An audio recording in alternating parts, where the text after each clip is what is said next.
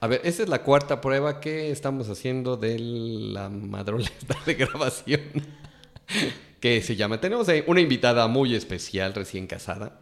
Más bien no se casó hace mucho, pero acaba de regresar de la luna de miel. Hace tres meses, para ser exacto. Es una persona que tiene mucha experiencia en radio. Además, ¿tú tenías un programa o algo así? Bueno, conducía noticias, conducía un noticiero. Alguna vez de mi vida. En una estación que se llama Radio 620, que pertenece a la cadena Raza, Radiodifusoras Asociadas. En 620, la 620, música. la música que llegó para quedarse, ah, efectivamente. Pero ya hace muchos años, hace como 10 años más o menos. Pues no es tanto. Ya llovió. sí, efectivamente, era muy interesante esto de entrar a una cabina de radio y empezar a hablar y a decir noticias y entrevistar a gente. Realmente era divertido. Bueno, y eh, dejaste eso, entraste después. Ah, te fuiste a España. Sí, me fui a España, estuve estudiando allá y conocí a la que iba a ser mi jefa los siguientes siete años estando allá en España, a Marta Sagún, precisamente, eh, quien acompañaba a Vicente Fox a una gira por Madrid y por Valencia en su último mes como gobernador del estado de Guanajuato.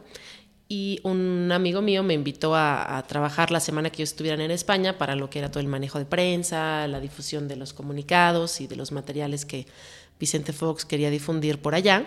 Estuve trabajando pues directamente con Marta Sagún, que era la vocera de Fox desde el gobierno de Guanajuato, y ya ella me invita a trabajar en México en la campaña presidencial, y así es como conozco al co-conductor de esta prueba, Alberto Bolaños. Bueno, aquí, aquí sí, ahí, ahí de repente llegamos una, llega una joven muy seriecita y se sienta en un rincón. Ahí la verdad que muy seriecitos nunca fuimos. Bueno, me duró dos días lo seriecita. Pero bueno, llega, llega Ana muy cericita y se sienta por ahí. La, resulta que venía recién importada de España. Así es, llegando, aterrizando. Y entra a la oficina, en una oficina que vivíamos un poco... Apretados. Apretados. Digamos que éramos como siete, ¿no? A ver, eran... Gina, Marta, cuando llegaba. Marta. Tú, Yola. Yola. Darío, yo y Lupita Bonecchi a veces. Lupita Bonecchi, hace mucho que no sé de ella. Sí, sí, sí, sí, No sé, de, Doña Lupita, sí, pero bueno, estuvimos un poco apretados, pero eh, vivíamos muy contentos. Muy contentos. La verdad es que fue una experiencia inolvidable, de gran aprendizaje, eh, estar en la campaña presidencial de, pues, el primer presidente de la alternancia. Después, ¿qué pasó? No, pues después entramos a la presidencia de la República, aterrizamos a la cruda realidad del gobierno. Y ahí trabajé en el área de comunicación, también con la vocera, con Marta Sagún. Comunicación intersecretarial fue la dirección que me tocó presidir. Pero pues después el amor ganó al proyecto. y Se casó Marta Sagún con Vicente Fox. Y bueno, pues algunas de las cosas que veníamos proyectando se tuvieron que abortar. Ahí te puedo decir que nos hizo una mucha falta Marta en ese papel de vocera. Sí, la verdad es que creo que hubiéramos tenido un buen avance en, buena parte del proyecto que se establecía en materia de comunicación para el nuevo gobierno, pero bueno, pues así es la vida. Y posterior a su, a su casamiento, algunos de los que formábamos equipo con ella, nos quedamos un tiempo en, en la parte de comunicación social, pero pues después ella forma su equipo en la presidencia como primera dama y nos invita a algunos a seguir colaborando. Y entonces, entonces los siguientes que fueron cinco años y medio, cinco años, sí, cinco años y medio. Estuvimos trabajando algunos en la oficina de la primera dama, Marta Sagún. Muy bien. De Fox ahora. Sí, ¿qué tal? Mucha actividad también, digo, la... Sí, pensamos que ya nos iba a tocar ir a repartir granolas y no íbamos a tener nada que hacer, pero la verdad es que fue, bueno, bastante intenso trabajar con ella. Fue un personaje muy polémico, eh, que rompió totalmente esquemas, que yo creo que aportó bastantes cosas en favor de la gente y en favor de una visión diferente de las mujeres sobre todo en ese nivel de poder. Y bueno, pues con sus luces y sus sombras como cualquier personaje, como cualquier líder político de esta época, pero de alto aprendizaje humano y profesional haber trabajado en ese equipo. Y ya terminamos, concluimos el sexenio. el 30 de noviembre del 2006. Se termina el sexenio y Ana se casa. Y yo ahora estoy en mi año semisabático, viajando, estrenando marido, estrenándome en la vida matrimonial, muy feliz, realmente realizada en esa parte de mi vida, muy contenta. Y bueno, pues empezando a proyectar ahora que ¿Qué haré de mi vida profesional? Bueno, antes de que pienses que vas para adelante, nos tienes que contar un poquito. Te fuiste de vacaciones mucho rato. Sí, me fui en la primera etapa 42 días. Después regresé 15 días a lavar ropa y cambiar maletas y me volví a ir tres semanas. Bueno, 17 días. Estuvimos viajando por Oceanía, por Australia, por Nueva Zelanda.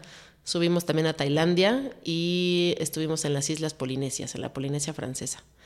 Eso fue la etapa de los 42 días. Y la última etapa de los 17 días que terminaron apenas antier, el sábado pasado estuvimos en la Sierra Tarahumara. Que fue como para expiar culpas de los 42 Exactamente, días o sea, de, hemos gastado tanto que ahora tenemos que venir aquí a donar un poco de, de lo que no nos gastamos para, para una causa. Estuvimos allá cumpliendo nuestra misión de visitar proyectos indígenas y ya estamos apoyando a uno que se llama CINE, que es Servicios Integrales EMURI, no me acuerdo ahorita qué significa emuri, es un término tarahumara, bueno, raramuri, es que es una de las de los grupos de indígenas que viven allá.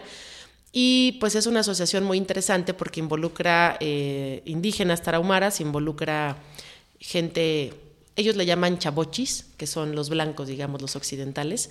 Y también tiene asesoría, pues, de, por ejemplo, de unos jesuitas que llevan ahí 40 años. Entonces, pues, los cuates sí conocen un poquito la realidad tarahumara, ¿no? Y lo interesante de esta asociación es que está buscando diálogos interculturales. ¿Es una ONG o algo así? Es una AC, es una asociación civil. Diálogos interculturales para que los indígenas puedan tomar sus propias decisiones en cuanto a su encuentro con el mundo moderno. O sea, finalmente eh, la globalización y la modernidad pues está a la orden del día y ellos pueden o no tomarla, porque muchos prefieren como que conservar su modo de vida mucho más austero, más tradicional, lo cual están en todo su derecho, y otros quisieran conservar eso, pero también estar pues informados y al tanto de lo que está pasando en el exterior, que tarde o temprano les afecta, desde las cuestiones agrarias, ejidales, la tala de bosques, los derechos humanos, eh, la equidad de género, o sea, muchos temas que finalmente ya, ya los alcanzaron. Entonces, ¿cómo afrontarlos mejor para que no sean eh, temas o, proyectos que los invadan o imposición de grupos o de intereses, sino más bien ellos como comunidades se organicen para ir decidiendo cómo afrontar esa realidad. Entonces nos gustó mucho porque respeta mucho la libertad y la decisión de los indígenas, pero por otro lado, eh, pues tiende esos puentes pues con el mundo que, que, estamos viviendo en este país y bueno, que se está viviendo en general, ¿no? El mundo de mayor progreso y modernidad, llamándole a pues cierto desarrollo, ¿no? Aunque cuando uno conoce la realidad tarahumara, pues a veces desearía uno haber nacido con ese espíritu tan libre y tan desapegado y tan desprendido. O sea, finalmente nuestros ojos occidentales a veces pensarían o verían que ellos sufren porque no tienen lo que nosotros tenemos, pero en realidad es que ellos no lo necesitan. Y te lo dicen, ¿no? O sea, para nosotros, ellos te dicen, para nosotros vivir con, con, lo necesario y con lo básico es suficiente, ¿no?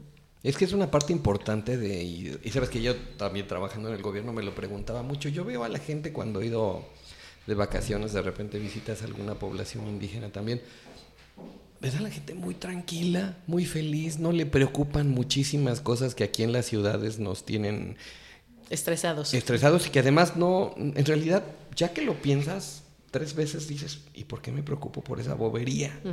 ¿Por qué me preocupo porque al otro lado de la ciudad hay una manifestación si ni siquiera voy nunca por ahí. o sea, en cambio, en cambio esta gente vive tranquila, vive feliz y de repente queremos llevarles a fuerza la, modernidad y la civilización y las costumbres que no son de ellos. Así es, y que yo creo que lo importante es que ellos las conozcan y si las quieren tomar y eh, mezclar con su propia cultura están en su derecho, pero si no las quieren tampoco tienen por qué tenerlas, ¿no? Y creo que también tienen algunos valores y algunas formas de vida que sí sería muy bueno que los de este lado, los occidentales, conociéramos, ¿no? Eh, tienen una solidaridad muy importante, o sea, entre ellos mismos. De hecho, alguno nos decía, nos chocan las campañas de algunos medios de comunicación, sobre todo televisoras, tan lastimeras que hacen cada año para recabar cobijas y comida para nosotros, porque digo, no es que no se, no es que nos, no haga falta, en algunas comunidades sí llega a hacer falta porque la cosecha de maíz quizá pues no se dio como ellos esperaban y los fríos de allá sí son de 17 grados bajo cero. Dijo, sin embargo, entre nosotros siempre nos apoyamos, o sea, si a uno no le salió su cosecha, el otro le ayuda. Entonces, la gente que viene de fuera así como a dar lástima sin conocer realmente nuestra realidad, eso sí les parece un poco indignante, ¿no? O sea, mejor vengan, conozcan nuestras necesidades y a partir de ello colaboremos en conjunto, ¿no? O sea, no, no interpreten, ¿no? Entonces, la verdad sí fue de, de, un, de un gran aprendizaje. Tienen algunas costumbres, para mi gusto, quizá un tanto primitivas o que para nosotros son primitivas, pero bueno, pues ahora sí que también hay que respetarlos y pues uno puede tener su punto de vista. Sobre todo, por ejemplo, allá eh, las mujeres y, los hombres pues tienen que, formar pareja muy jóvenes, ¿no? O sea, como que quedarse soltero allá, aunque hay casos, no es lo mejor visto. Entonces, pues sí, las niñas a los 13, 14, 15 años pues ya están viendo este, con quien hacen, hacen su vida de pareja, empiezan a tener hijos porque los hijos les ayudan en los trabajos. Entonces, para nuestra noción, y más de mujeres que estamos aquí en el empoderamiento y la equidad de género, que defendemos esos temas, podría parecernos eh, un tanto difícil de entender, ¿no? Así es que están muy pequeñas, como que podrían estudiar y hacer otras cosas. Pero también, pues, es su entorno, o sea, es un mundo. Y, si tú creces en una sociedad donde eso es lo, lo, lo adecuado, o sea, como que no se puede juzgar tan a rajatabla con nuestros propios ojos sin entender pues todo lo que ellos traen cargando de tradición y de cultura, ¿no? Milenaria. Sí, claro, ese es el, el asunto. Nosotros pensamos que lo nuestro es lo mejor. Así es. Muchas veces yo sí te digo, quisiera vivir como vive esta gente, tan tranquilos. Sí, de verdad, en medio de unos paisajes preciosos, con muy pocas necesidades. Hay una frase de Diógenes que creo que ilustra esto que estamos hablando del desapego, que dice, el conquistador se vuelve esclavo de su conquista. O sea, muchas veces, a lo mejor nosotros tenemos muchas cosas, la modernidad nos ofrece muchas cosas, pero que a la vez nos vuelven, nos hacen esclavos de ellas. Entonces ellos como tienen menos, pues tienen menos dependencia de esas cosas o menos esclavitud a ciertas cosas. ¿Te acuerdas de la narración aquella de Cortázar del reloj? No, recuérdamela. De cuando te, dice cuando alguien te regala un reloj, en realidad a ti te están regalando el reloj porque tú lo tienes que cuidar, tú lo tienes que atender. Claro, tú En aquellos momentos le tenías que dar cuerda, o sea, tenías que estar pendiente del reloj. Claro, claro. Sí, efectivamente. Entonces, yo creo que las cosas sirven, por supuesto. O sea, yo le preguntaba a un, a un raramuri que conocí que quiere conservar mucho de su tradición y de su historia, pero también está muy empapado de la modernidad y además, bueno, pues tiene celular, toma Coca-Cola, compró una pequeña camioneta, o sea, el cuate le digo, oye, pero ¿dónde está la capacidad de resistencia a la invasión del exterior? Me dijo, no, pues yo creo que son cosas que el mundo moderno ofrece, lo que nosotros queremos es decidir si las tomamos o no y cómo las usamos, ¿no? Que también es un reto. Ellos también en su cultura están sometiéndose al reto de que pues hay chavos que pues ya no les interesa ser indígena, ya empiezan a conocer otras realidades y, y reniegan de su origen, ¿no? Otros no, otros como este con el que platiqué, que quieren precisamente establecer estos puentes, estos diálogos entre esta cultura antigua y la cultura, entre comillas, moderna, y pues tomar lo mejor de cada una, ¿no? Así que un poco esa fue la experiencia, muy, muy interesante sin duda. Qué bien. Entonces, ahora sí, ya podemos pasar. Terminaron tus vacaciones. Terminaron mis vacaciones. Y podemos pasar. ¿Ahora qué sigue? Ahora que sigue, pues eh, buscar algunos proyectos de comunicación por mi cuenta. Eso es lo que quisiera hacer profesionalmente.